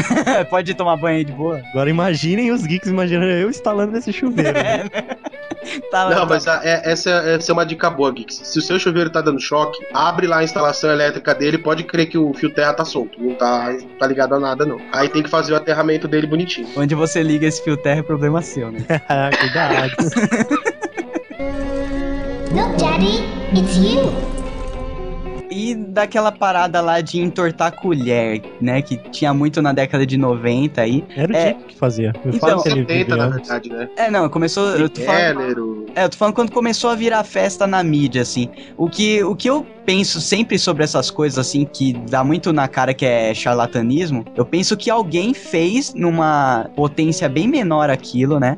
Mas fez de verdade que inspirou a pessoa a charlatanar com aquilo, entendeu? Se você pensar na, na, na parapsicologia em si, quando ocorreu aquele rompimento ciência-magia lá no século XVIII, mais ou menos, né? É, tinha fenômenos que a ciência não sabia explicar. Ponto. E até hoje não sabe explicar várias coisas. E aí o que, que aconteceu? Um grupo de pessoas, utilizando metodologia científica, na medida do possível, começaram a tentar explicar as coisas que aconteciam. E esses caras acabaram inventando uma pseudociência, porque parapsicologia não é ciência. É, não pode ser, porque não, não pode ser comprovada e testada e reafirmada. Assim, e a, e a parapsicologia é muito empírica, então tem coisas que não são repetíveis, né? Exato. Então, pra ciência, você fala, por exemplo, ah, uma pessoa consegue mover um copo com a energia da mente. Ok, o Douglas consegue porque ele tem esse poder. Maroto tenta, Maroto não consegue, então é impossível. Exato. Você não consegue fazer com que toda vez o processo se repita. Então, cientificamente, aquilo não pode ser executado. Para a psicologia, ela começou a partir desse princípio de estudar esses fenômenos raros que algumas pessoas conseguem fazer, né? Exatamente com a ideia de descobrir se esses fenômenos são realmente possíveis. É, tanto que a maioria dos que chegam a uma conclusão é porque depois que eles viram a pessoa em ação, né, com esses poderes, entre aspas, foram estudar nos genes, na, na biologia da pessoa e descobriram o, o segredo, né? Sim, e não só isso, né? É, esses caras eles são muito bons em pegar charlatão. Isso, exatamente. Então, muitos dos primeiros parapsicólogos, eles eram ilusionistas. Você fala, pô, mas o cara era mágico, velho? Não, ilusionismo Ilusionismo é mágico. é uma técnica que o mágico usa, né? Porque ilusionismo sim, é, mas a- não a- necessariamente você é. usa só em mágica. A grosso modo, ele, Isso. o- na- principalmente na época, eles eram mágicos, né? E Mágicos bons, tipo Houdini Isso. E outras pessoas desse tipo. Por quê? Porque esses caras, eles conheciam muita engenharia, porque o mágico, ele tem que desenvolver o próprio truque, que é para outro cara não roubar. Então ele tem que ter um conhecimento de engenharia. Quem assistiu o filme lá do Hugo Cabres? e... Hugo Cabreiro, Hugo Cabreiro. Isso, quem assistiu o Hugo Cabreiro? Hugo Boladão. ele, ele vê que, por exemplo, o cara lá, a mulher, ele era um ilusionista. É. Por consequência, ele era um ótimo engenheiro e relojoeiro e outros erros da vida. Por quê? Porque ele precisava desenvolver as próprias máquinas, os próprios truques. Dando um exemplo mais perto ainda do que você tá falando, o próprio filme lá do Grande Truque, ele flerta muito com steampunk e flerta com ilusionismo e com paranormalidade, tudo junto, cara. E flerta É. até com o Tesla, que aparece no final lá. Muito foda, cara. E a ideia desses caras era o quê? É, como a gente conhece bastante de engenharia e de ilusão, fica mais fácil pra desmascarar um truque. Porque como os caras conhecem os truques, eles conseguem desmascarar. A grande pegada do, do ilusionismo é você distrair com uma coisa maior uma coisa menor que você tá fazendo, né? Basicamente. Exatamente. E quando você é um ilusionista, você pega essas coisas muito fácil, né? No Brasil tem um cara que é assim, especialista em desmascarar truque, que na minha opinião é um dos melhores ilusionistas que a gente tem, que é o Cronos. Não sei se você lembra desse cara. Pensei que você ia falar que era o Padre Quevedo, velho. Não, ele não usou o Padre Quevedo porque ele é um dos parapsicólogos mais conceituados que eu já vi. então, cara, Eu ele. não tô zoando, esse cara é bom de verdade. Aqui, Não, isso não é. É, não. chama ele pra galhofagem, mas... Colocaram ele, colocaram ele na mídia e cara, cara, Olha, Doug, essa palavra maldita. caricatequizaram ele. cara que tá, caracterizaram ele daquele jeito escroto, né, cara? Mas realmente ele sabe do que ele tá falando. Ele é um bom cara. Vou te ensinar, Doug. é Caricaturaram ele. Caricaturaram ele, ok. Meus parabéns aí. Então, por exemplo, esse cara, o Cronos, ele é um dos, dos caras que muitas pessoas, ou parapsicólogos e outras entidades, é, entidades que eu falo não são espíritos, tá? Tô falando de ONGs e organizações. Que, por exemplo, ah, o fulano lá, o Thomas Green Morton. Vocês devem ter ouvido falar desse cara. Já ouvi falar, só que eu não sei do que. Que é o, o homem do Ra. Ah, não. O famoso homem do. Não é o Sérgio Malandro. O famoso homem do Ra. O cara que faz luz piscar e tira óleo cheirosinho da mão. Esse cara era um charlatão de primeira. Então, o Cronos foi um dos caras, e o Padre Quevedo também, que investigaram as técnicas desse cara a fundo. E, assim, ele é um ótimo ilusionista. Sim, mas ele, o foda é quando o ilusionista ele trata o truque dele como uma paranormalidade. Aí que é a filha da putagem. Porque, assim, a maioria dos, dos- das coisas que o Thomas Green Morton dizia fazer com o poder do ZT, o Cronos conseguiu reproduzir sem poder de ET nenhum. É, Aí, então. aí que fica chato, né? Fica, então, mas a ideia é assim: é, o que, que a parapsicologia faz? Ela, o cara chega lá e fala: Eu consigo mover objetos com a minha mente. Os caras vão fazer você passar por uma bateria de teste completamente estressante. Os caras vão esquadrinhar você do pé à cabeça. E se ainda assim você conseguir mover o objeto sem ninguém descobrir que é truque, eles atestam que você é um paranormal real. É, então. Aí você vai parar no livro de estudos decentes, né? E não, não vira E, a- chacota. isso- e aí os caras vão começar a estudar como é a dinâmica do seu poder. Eles partem basicamente pra biologia, né? Eles vão dissecar o cara. É, eles vão tentar dissecar, por exemplo, eles vão tentar descobrir se. Na verdade, eles vão mais pro ramo da física. Se, se, você- se o que você faz é trabalhar com eletromagnetismo, por exemplo, se você usa algum tipo de eletricidade estática pra fazer o movimento que você diz que faz. Não, então, não, eu tô falando quando eles vai, fazem todos esses testes e mesmo assim não conseguem desvendar o que é, eles partem pro corpo da pessoa, né? Porque geralmente é alguma coisa até meio que anormal, né? Daí É, existia uma, existia uma russa que era que dizia ter telecinese, conseguia reproduzir alguns eventos e foi, foi comprovado que ó, o ritmo cardíaco dela subia acima de 240 batimentos. Isso, é isso que eu tô falando, de que E tanto- ela morreu de Não, ataque então. cardíaco, cara. Ah, mas a ideia dos caras é assim, Doug. Primeiro eles têm que provar que você é real. É.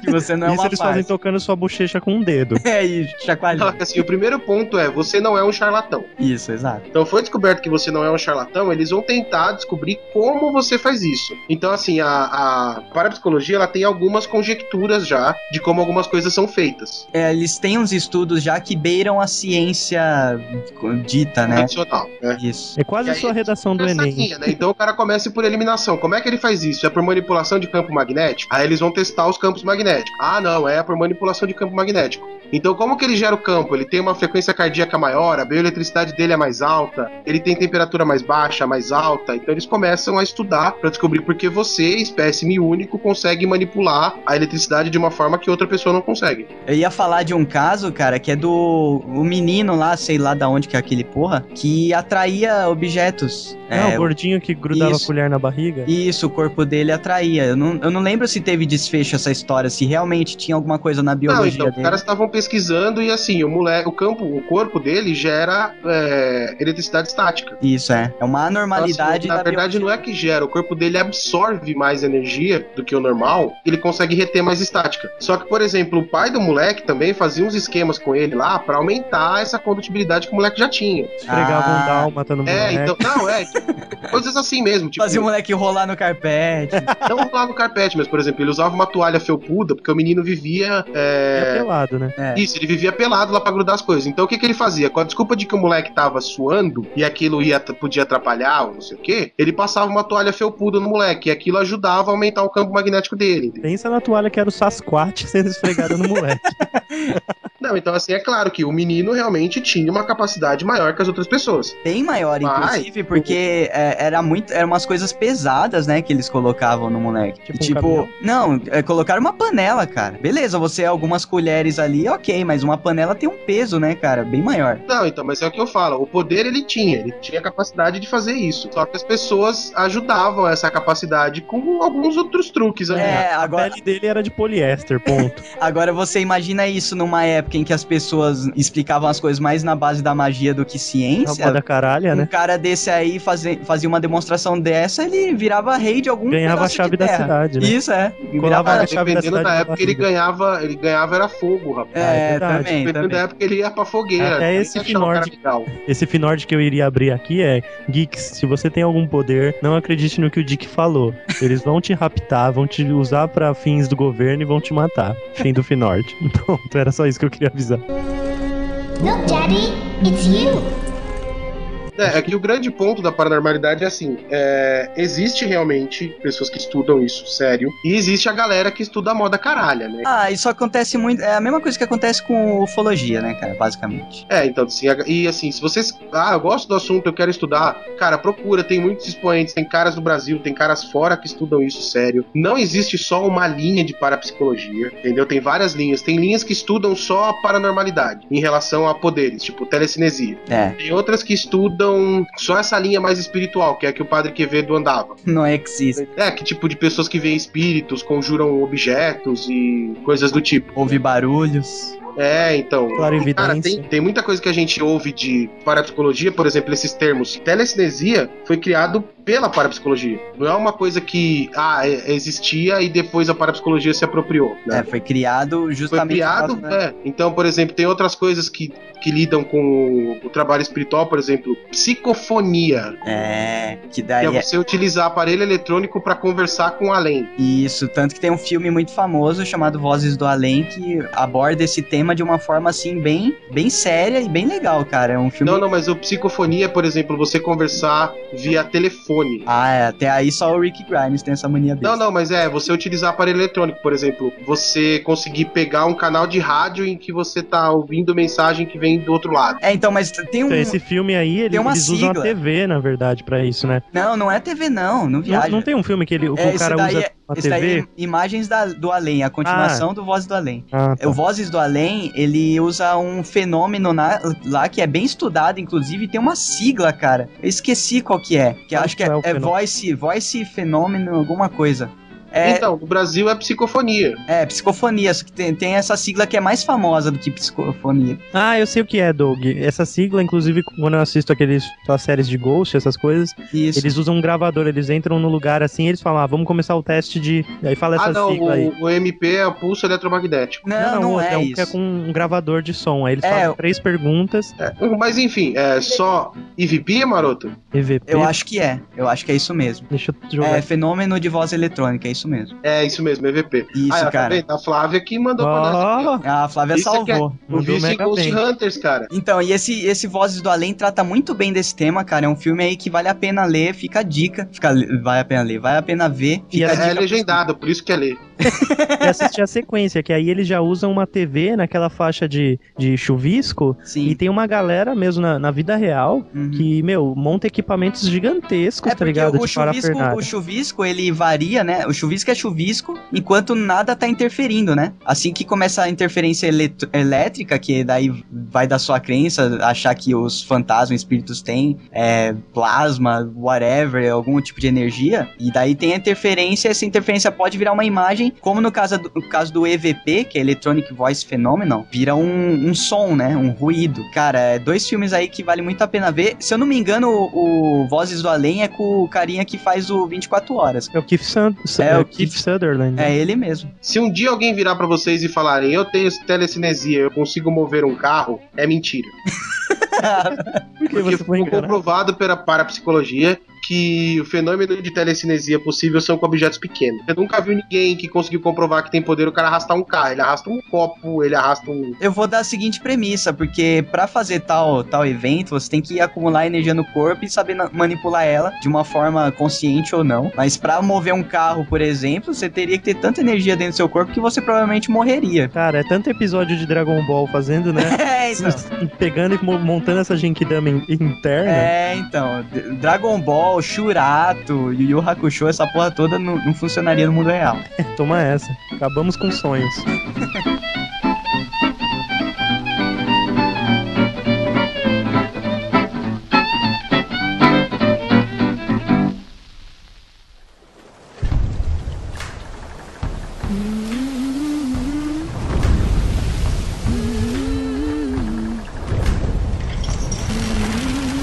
Bring us the girl and wipe away the debt. That was the deal. The details elude me now. But the details wouldn't change a goddamn thing.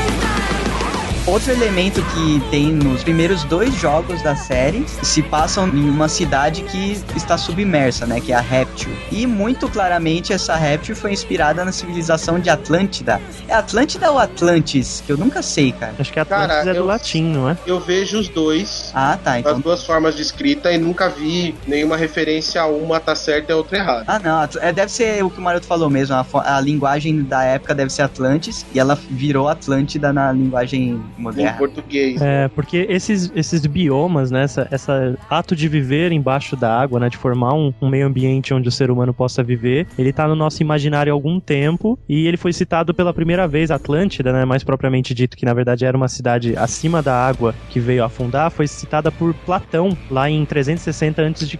É, só uma coisa que eu queria ressaltar, Maroto. Amiguinhos, muito cuidado, porque esse mito da Atlântida submersa, ele é moderno, tá? Porque assim, na antiguidade, a Atlântida existiu na superfície da água e afundou. Ponto. Então essa coisa da Atlântida submersa é do século XVIII pra cá. Justamente. Inventaram essa história, tá? Então, por gentileza, senhor, continue. É, justamente. Se você pegar os diálogos lá de Platão, você não vai encontrar ele falando lá que, nossa, pessoas viviam embaixo d'água. É. A história que ele conta é a seguinte: é que havia uma potência naval, uma, uma ilha chamada Atlântida, que conquistou diversas partes da Europa Ocidental e também da África. Era uma grande potência, né, um, um reinado.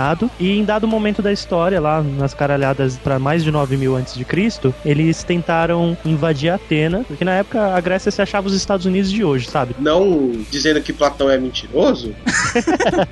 Cara, a- Atenas não existia nessa época, É, tá? então. Então, assim, é, Colocava como se existisse, né? é, ele coloca como se fosse real. Esses pensadores e filósofos da época, eles misturavam muito a lógica com, com misticismo ainda, né? Apesar de eles serem muito respeitados, tinha muito essa mistura ainda né, no pensamento. Não, e na boa, pode ser que ele estivesse falando que existiu essa cidade de forma figurada. É, então, justamente. Até pra situar o que o Dick tá falando. O cara escreveu isso em 360 a.C. E lá ele Maroto, pontuava só que... voltando, só pra situar. Platão não escreveu porra nenhuma. É, ele Quem falou, foi né? Sócrates. Ele falou. ele, ele bateu um papo com mais uns camaradas. Porque, não, ele- isso, isso é sério pra galera. É, Platão não escreveu nada. Quem os escreveu foram os discípulos dele. Platão, ele era adepto da passagem oral. Ele ficava olhando pro céu com uma mão atrás das costas, assim, com o braço curvado, e com outra mão no queixo e ia ditando enquanto as pessoas iam escrevendo. Pros estagiários. Ele fazia um, um jogo de. Ele soltava o tema e as pessoas discutiam, era meio que um diálogo. Por isso que chama diálogos de Isso. Entendeu? Ele expunha a temática e os discípulos é, devolviam para ele a ideia. E eles iam dissertando em cima daquilo. Isso, aí depois o discípulo pegava o que ele achou que entendeu. o escrivão, né? É, o estagiário. Fala, entendeu, estagiário? Agora então, eu é, boto o porque assim, há uma grande chance do que a gente acha que Platão disse sobre Atlântida, tá tudo Sim. errado. Numa noite de verão na antiga Grécia, Platão estava falando putarias com seus discípulos. Bom, mas só resumindo então, ele cita isso, né? Ele falou que há 9 mil anos ante... atrás havia essa cidade Atlântida, né? Esse reinado tentou invadir Atenas, que supostamente existia há 9 mil anos. Acho que é a mesma coisa que a gente virar e falar que há 9 mil anos também tinha um monte de caralhada aqui, que a gente tem o mesmo nome, tá ligado? Mas tudo bem. É, era como se tentasse falar, tentaram invadir o Brasil em- quando, portu- quando os portugueses chegaram no Brasil. Como o Maroto citou, né, que uma grande potência naval que invadiu a África. Não era a África, né? Né? Era um punhado de terra ao sul.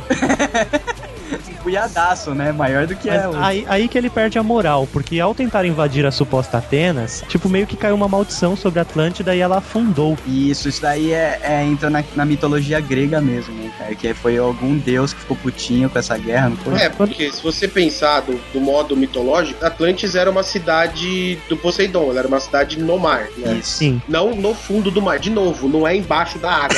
Gente, por favor, né? Não é aquele segredo do abismo, né? e o Aquaman não mora nesta porra. Sim, o Bob Esponja é amigo de Poseidon. Da Muriel também. Então, voltando, esse conjunto de ilhas ficava acima do mar. E era uma cidade que era uma cidade protegida por Poseidon. E o principal regente dessa cidade era Atlas, por isso que ela chamava Atlântida. Oh, Por isso que o oceano, depois do Estreito de Gibraltar, depois dos pilares de Hércules, preciso explicar onde é que isso fica? cara, é por ali. Cara, é logo ali. Então, ó, sabe aquele istmo entre o Marrocos e a Espanha? Justo, que é Tá, uma se você faixa olhar no mapa mundi, o Marrocos e a Espanha, eles quase estão juntinhos, né? Na verdade, assim, é um espaço grande pra caralho de, de, de água. Ah, sim, mas vendo, O mapa vendo parece pequenininho. no mapa parece um filete, né? Então, esse espaço, eles falavam que era os pilares de Hércules. Olha aí. Tá? Então, pro Platão, essa ilha ficava além dos pilares de Hércules. Então, ou seja, além dos pilares de Hércules, ela ficava pro que hoje pra gente é o Oceano Atlântico. Só que os gregos não tinham ideia de que aquilo era o Oceano Atlântico. Ele ganhou esse nome depois. Pra eles acabava o mundo ali, O mundo caía, no, dobrava, dava um fold. caía, caía numa cachoeira pro infinito e além. Cara, eu nunca vi nada na mitologia grega que dissesse do que existe além do Estreito do- de Gibraltar. tipo, eles simplesmente ignoravam a existência que tem dali pra lá. Além do condado, não tinha muita coisa pra eles. É, é mais ou menos aí. Então, fora do Mediterrâneo, pra eles não tinha nada. Ponto. Tipo, foda-se o que tem pra lá. But the details wouldn't change a goddamn thing. O Dick citou que o, que o cara que era o, o chefe de, da Atlântida, né? O cara que mandava, Poseidon. chamava Atlas. Ah, tá lá. E um dos personagens do Bioshock 1, que assume, assume um poder sobre um. Tenta uma resistência, uma rebelião. Primeiro tenta o Fontaine, ele até luta contra o cara que formou a Rapture, mas morre. E no seu lugar sobe ao poder um rebelde chamado Atlas. Olha aí, fica aí, né, o- os créditos pra galera que criou esse universo todo de, de Bioshock. Eles não estavam de brincadeira, né, cara? E é tão Justo. legal quando você joga o jogo sabendo e pegando essas referências, cara. Você vê como o jogo foi realmente uma obra de arte, cara, assim. São poucos os jogos que conseguem atingir esse status. Eu, como fã de Zelda que sou, eu sei que todos os jogos de Zelda, cara, eles atingem esse status porque eles são baseados em, em milhares de mitologias, entendeu? E eles fazem isso com muito respeito e fazem jogos brilhantes. E Bioshock é exatamente isso, cara. É uma obra de arte da época deles e que não decepcionou na continuação, né? Como eles não conseguiram criar uma outra mitologia, no Bioshock 2 eles reaproveitaram a mesma mitologia ali, a mesma cidade submersa e devastada, só mudaram o plot dentro dela, né, cara? Que aliás é um plot fodarástico que no, no primeiro jogo você tá o tempo todo tentando lutar contra o Big Daddy, né? Que é esse cara, esse astronauta, esse Esse mergulhador. monstrengo que protege as Little Sisters, Isso, né? que é um mergulhador, né, macabro e grandão, com uma broca no lugar da mão. Na porra do Bioshock 2, você joga com ele. Você com é, o Big Daddy. você é o, acho que o primeiro Big Isso, Daddy. é o primeiro Big Daddy. É, que são vários no Bioshock 1 e você é tipo a matriz, assim, no 2. Você é o Big Daddy rei, sabe? E você joga realmente com uma broca numa mão e a gloriosa telecinese na outra, cara. Aliás, esse peso aí entre o bem e o mal no Bioshock também é muito utilizado, né? No Bioshock 1, se você mata as Little Sisters, você tem a opção de matar ou tirar o. É, o- ou Harvest ou Kill, né? Isso, você pode é, fazer o Harvest ou fazer a cura, que é tirar o plasmid de mal dentro dela, né, pra, e não matá-la. E no final você tem dois finais pro jogo. Um, se você não mata as Little Sisters, no final elas vêm com você até a superfície e tal, você consegue escapar de Rapture, e inclusive mostra cenas delas envelhecendo, é, se casando, indo pra faculdade, e sob a sua tutela, e depois no final ele no leito de morte dele com, com as cinco meninas, cinco Little Sisters já, já mais velhas, assim. Que é muito dele. louco, né? Falar da mecânica por trás disso, né? Porque o Harvest, né, quando você coletava o plasmid das meninas, você ficava mais forte. Justamente. É, a menina morria, né? A Little Sister, as Little Sisterzinhas morriam quando você coletava, só que isso te dava mais poder e facilitava para você seguir em frente no jogo. Mas quando você não coleta, você ela vira amiguinho de você, só que você continua com o mesmo poder que você tava antes. Então, o jogo vai ser mais difícil ah, para chegar até o final, que provavelmente deve ser o melhor final é esse que você citou, né? Justamente, e até é, logo no começo você já se depara com uma Little Sister e o Big Dad dela. Isso. E você tem que tomar uma decisão do que fazer. Aí, se eu não me engano, inclusive vem, vem uma doutora e, e, tipo, te intercepta antes de você matar e explica e te dá o primeiro plasmid. Isso. Mas aí, a partir daí, a decisão é sua. E o final pode ser um final sinistro se você matar as Little Sisters. É muito foda, cara. É muito foda. E no 2, uh, o plot dá um, um twist, né? Então, carpado. Carpado que você joga com o Big Daddy, com uma broca na mão, você não pega armas mais, você só tem a broca. E a sua principal arma passa a ser a telecinesia, entendeu? Tanto que é, tem outros, outras formas de telecinesia, outros níveis tal, que eu não lembro direito. Mas, tipo, a broca passa a ser mais útil para combate de perto, né? Basicamente, para abrir, abrir certos caminhos. Mas a sua arma principal passa a ser a telecinesia. E o vilão passa a ser uma Big Sister. Olha aí, uma irmãzona. É uma irmãzona que tá o tempo todo te trollando, igual os Big Daddies faziam, cara. Então, Justamente. Então, e é um personagem sensacional, né? A Big Sister, cara. Que ela tá o tempo todo aparecendo, parece um Homem-Aranha pulando de um lugar pro outro e só te trollando e você fica correndo atrás dela. E só tem uma Big Sister, né? No caso do primeiro que os vilões eram Big Daddies, nesse é só uma só e você passa o jogo inteiro caçando ela. Mas é, eu não cheguei, não cheguei no final desse jogo, eu não sei como isso se desenrola. Eu acabei também não, não jogando esse número 2. Mas é muito foda e se passa em Rapture também, que é essa cidade aí sensacional inspirada em Atlântida. But the details wouldn't change a goddamn thing. Então a gente tem a cidade de Rapture, que é uma cidade subaquática, é uma utopia. Então ela foi feita para com a ideia de, de que os humanos mais inteligentes, uma galera lá, uma nata da sociedade. É o pessoal daquela daquela foto do Einstein, sabe? Tá o Einstein no meio com a perninha cruzada e mó galera, só os fodaralho em volta dele. Era essa galera que foi viver em Rapture, né? Nossa, é bem isso. Então dentro dessa utopia criada em Rapture, com toda a tecnologia que essa galera pode oferecer, então cria-se essa sociedade, né? E o legal é que acontece o quê? O jogo, o BioShock BioShock 1, ele acontece em 1960, só que Rapture foi criada em 40 e ela já tá abandonada, entre aspas, porque rolou meio que uma guerra civil. Rolou, rolou um grupo se, se rebelando. É. Isso, tanto que os cartazes de propaganda é muito disso. É a questão do governo chamando, é, chamando puxando sardinha pro lado deles e tem os cartazes dos rebeldes espalhados também, né? É muito Isso, louco. Justamente. Você, você cai numa. O jogo começa com você sofrendo um acidente de avião, né? Alguma coisa é, assim. É isso mesmo. Você e cai de avião no meio do oceano. Isso, e vai parar em Rapture. É foda que você entra de paraquedas numa civilização que tá abandonada, entre aspas, né? Porque tem os seres vivendo lá. Só com os índices e com os símbolos que você vai percorrendo durante o jogo, você consegue entender toda essa história, cara. É, então, isso que é o fantástico. É você começa. Foda.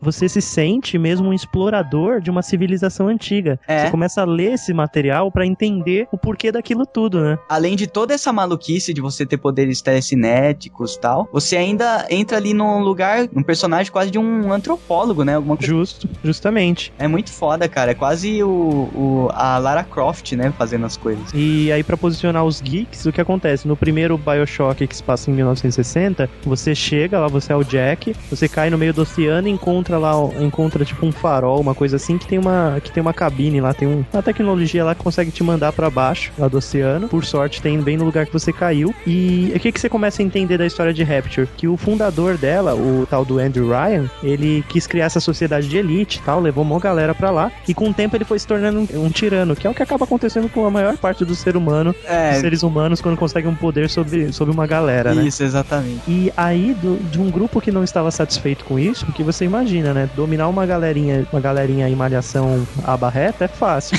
Agora levar a galera, que é a nata, pra baixo da água e começar a tratar mal, aí você tá pedindo. É, você pediu pra dar merda, né? Então, dentro desse esse grupo de insurgentes, surgiu o doutor Frank Fontaine e começou a tentar derrubar o Ryan. De que forma? Eles começaram a criar esse plasmid, é, uma versão, digamos assim, pirata do plasmid. E com isso ele criou as Little Sisters, o Fontaine, para batalhar mesmo. Só era que ele tipo morreu. um exército, então. Era, era pra ser um exército das Little Sisters. Que foda. Só que ele acabou morrendo, o Fontaine, na batalha mesmo morreu. E o Ryan, ele se apossou do poder das Little Sisters. Aí Rapture também acabou sendo quase destruída nessa guerra. E aí que entra o tal do Atlas. O Atlas, ele surgiu como um segundo insurgente, né? Uma segunda rebelião para tentar matar esse Ryan. E quando você chega no jogo, a cidade tá nisso, praticamente destruída, você não encontra mais os moradores, mas tanto o Ryan quanto o Atlas estão vivos e lutando o xadrez deles sinistros. Nossa, cara. E o foda é que a cidade tá semi-deserta, né? Tipo, é, tu, é tudo no- nos escombros que estão acontecendo as coisas. Não tem nada declarado. De vez em quando tem uma mensagem por rádio que eles passam, né? Umas mensagens, não sei se é coisa gravada que tem, mas muito da época que ainda era uma utopia a cidade, né? Justo. E você vai vivendo aquela história, cara. Então é um jogaço que vale a pena até você revisitar. Se o Geek tem Steam, por exemplo, os primeiros Bioshock são bem baratinhos na Steam, coisa de 20 conto, assim. Você compra e joga um, um jogaço, cara. Vale muito a pena. But the details wouldn't change a goddamn thing. E agora a gente entra no, no glorioso Bioshock 3, né? Infinity.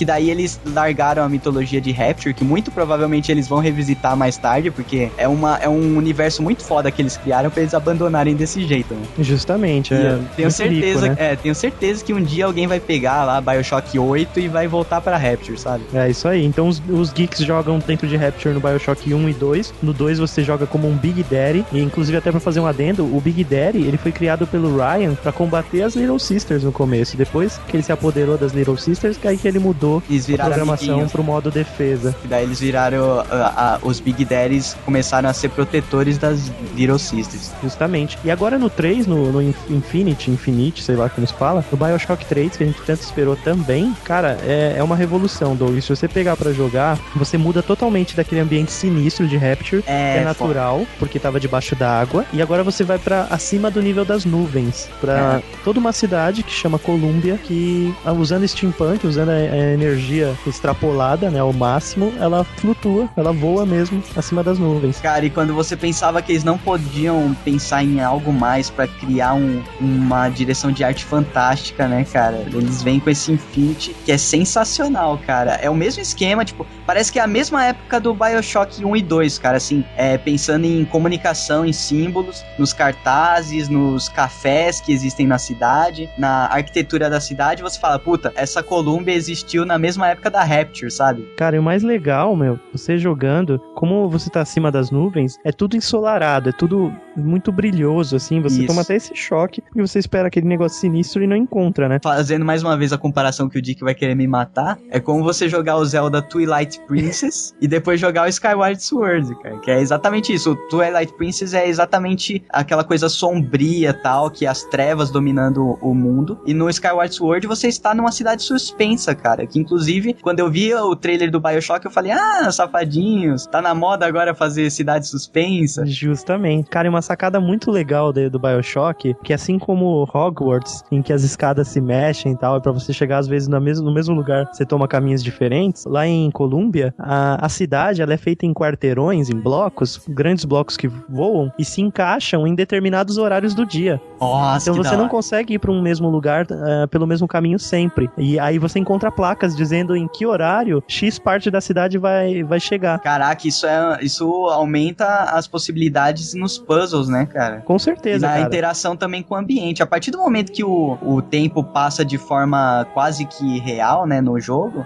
isso dá muitas possibilidades, né? Porque não sei se chega a anoitecer. Chega a anoitecer em Colômbia? Cara, eu joguei mais ou menos uma hora e meia, duas horas até Ah, agora, então não foi o suficiente pra eu saber. Eu acho que Aí- não anoitece, não. Tudo Eu se passa num tem- dia. eu já consegui chegar em alguns lugares que são internos, né? Porque como é todo um maquinário que faz a cidade voar, você consegue entrar numa parte mais sinistra, que é interna da máquina. Aí fica aquele clima escuro e tal. Mas o que é interessante é isso. Eles deram uma humanizada no jogo, Doug, tremenda. Que, por exemplo, até agora eu não encontrei nenhum monstro. Você só encontra mesmo pessoas dessa cidade que te identificaram por causa de um líder, um profeta, como tipo um anticristo. Tipo, você é a ovelha negra que chegou lá. Eles usam até termos mesmo ovelha, tal, falso É, pastor. Que é, que é coisa de época mesmo. né? É, cara, então tem essa pegada. Agora, eles pularam pro religioso muito forte. O que tinha de político no 1 e 2, eles reverteram pra religião agora, que, que é de se entender, né? Uma cidade próxima de Deus, né? No céu. Isso, exatamente. Então os caras pira e você é o tal do falso pastor que tava profetizado que chegaria. Que na verdade você tá indo lá só pra salvar uma menina que virou vítima de uma seita ou algo assim. É, justamente, existe uma. Só falando, é claro, só pra avisar os geeks, eu tô jogando um pouco, não- você também não encontra muito da história na internet pra sair falando, mas resumindo, é mesmo uma seita que dirige essa cidade. Tem um cara que é profeta, ele se diz profeta, que pode. que as pessoas seguem ele porque ele consegue prever o futuro delas, então as pessoas ajoelham. Ah, rezam. deve prever igual aquele pastor lá que olhava o Orkut das pessoas e adivinhando as coisas. O jogo começa meio sinistro porque você começa num barco sendo levado até um farol no meio do oceano. E não há muita explicação. Te entregam uma caixa e te dão uma missão de que é pegar uma menina que tem a foto lá. Aí você vai, você entra nesse farol e ele tem um mecanismo que te manda, te ejeta lá pra cidade. E chegando lá você começa a fazer sua tentar encontrar a menina sem chamar muita atenção, porque já fica na cara que o pessoal é fanático, é meio doido. E essa menina, ela tá presa lá desde criança, né? Algo assim. É, então, o que que entra? Indo pegar essa menina, eu passei por dentro da torre onde ela tá escondida, que é uma torre no formato de um anjo, naquele vídeo que você me mandou. Ah, sim, é linda, é linda Cara, essa é- estátua. cara, o sol nessa cidade, sé- é sério, é coisa de ficar parado olhando, como se você estivesse mesmo curtindo suas férias e, e É. um pôr do sol bonito, sabe? Basicamente, é o que você fazia em Rapture, né? Que você ficava vislumbrado com os detalhes e com a sombri... é, com, a- com as sombras, né? Com a coisa das Isso. sombras. No caso do, do Infinity, ao contrário. É a luz das coisas e os detalhes que a luz proporciona que deixa tão foda a direção de arte do jogo, né, cara? Que eles acertaram mais uma vez, né? Ela chega a ser até um fator onde você, onde te atrapalha. Contra o sol, é muito difícil matar os caras. Você não consegue enxergar direito, sabe? Aham. E não é porque, ah, você mexeu nas configurações de vídeo e ficou uma bosta. Não, é próprio do jogo. É próprio do jogo. Será que você vai achar um Ray-Ban em algum momento? Seria, nossa, seria muito útil.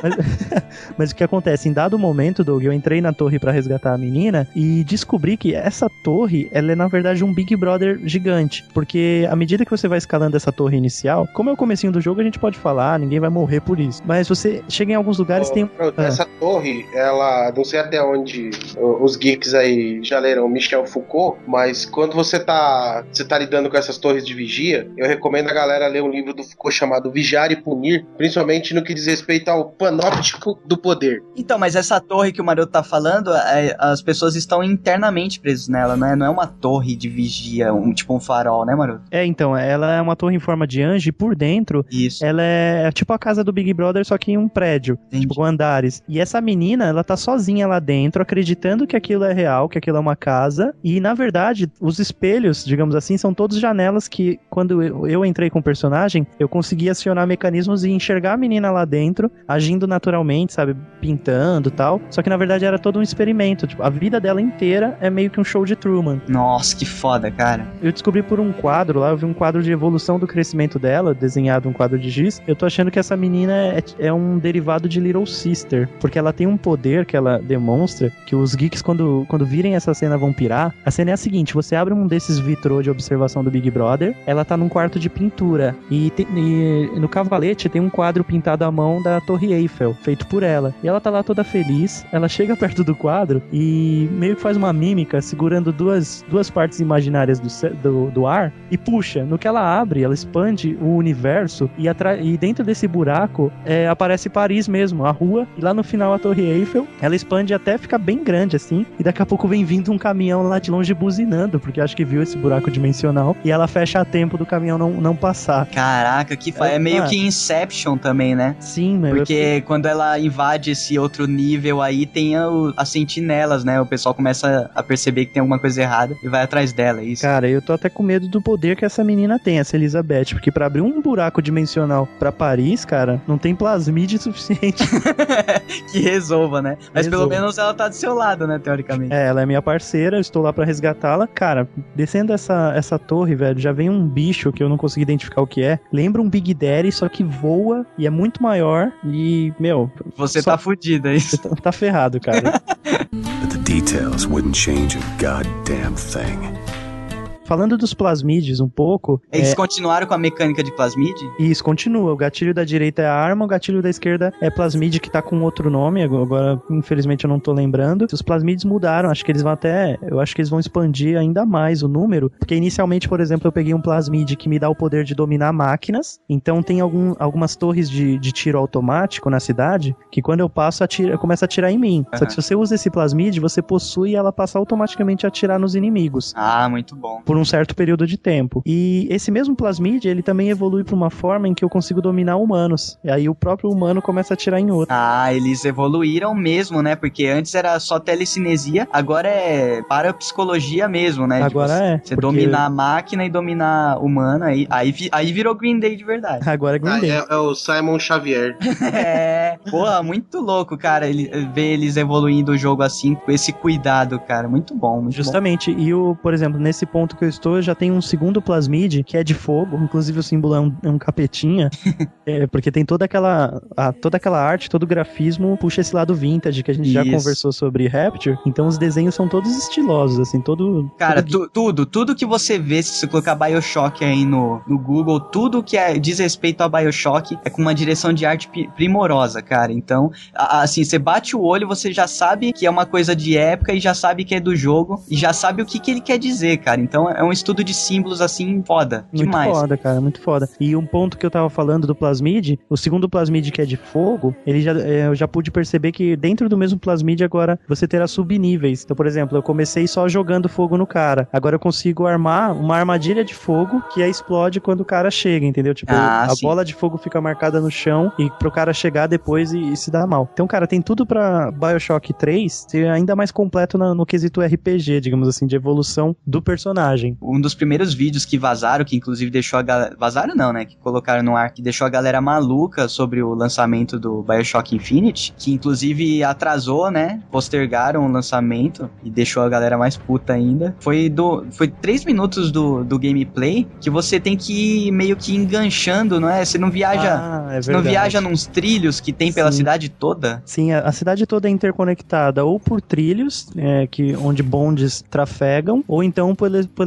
por por esse fato da cidade se mover e atracar em determinados horários, alguns quarteirões atracam em outros lugares. Né? As, né? as, os trilhos e engrenagens steampunk continuam. É, nossa, gritante. Só que o que acontece? Logo no começo do jogo, você pega de um guarda uma arma que lembra uma serra, só que é uma serra com vários dentes. É, não aqueles dentes fininhos, ela parece parecem garras, assim, girando, ah, assim, soltas. Sim. E com ela, ele descobre que ela tem um poder magnético também, e você aponta para alguns ganchos no alto da cidade e consegue grudar neles. E também, se você apontar nesses trilhos do bonde, você consegue ir deslizando por ele. É aí que tá a maluquice, que você viaja pela cidade inteira só nesses trilhos, né? Cara, e até dá, tá, até dá ânsia, cara, porque se você não coordena a câmera, o cara começa a girar no trilho. Assim. É, é bem realista, você não vai durão, né? Todo... É, não vai, cara, e você se perde. Aí chega uma hora que você não sabe mais onde você tá, se você já passou do objetivo.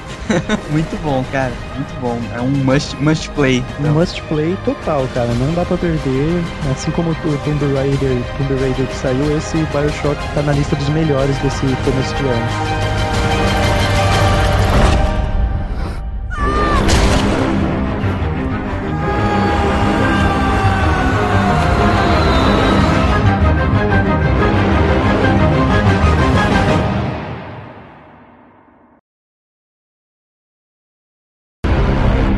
Sorte aí, cara. Nossa, como você é, Douglas. Cara, eu não vou chamar isso aqui. Cara, de Douglas você. De Adams você não tem nada, Douglas. o legal do Douglas é que quando a, a pauta não é dele. Ah, eu tô foda. Começa o programa e fala: se matem. é, morro do caralho. Então eu vou fazer igual ele faz quando a pauta é dele. Bioshock, galera. Como começou essa, essa caralhada toda? Que escroto, cara, que escroto. Você começa assim. Os caras, em vez de falar isso em reunião privada, fica jogando na cara dos ouvintes as picuinhas internas. As picuinhas é uma treta, tá ligado? Tipo Yoko Ono.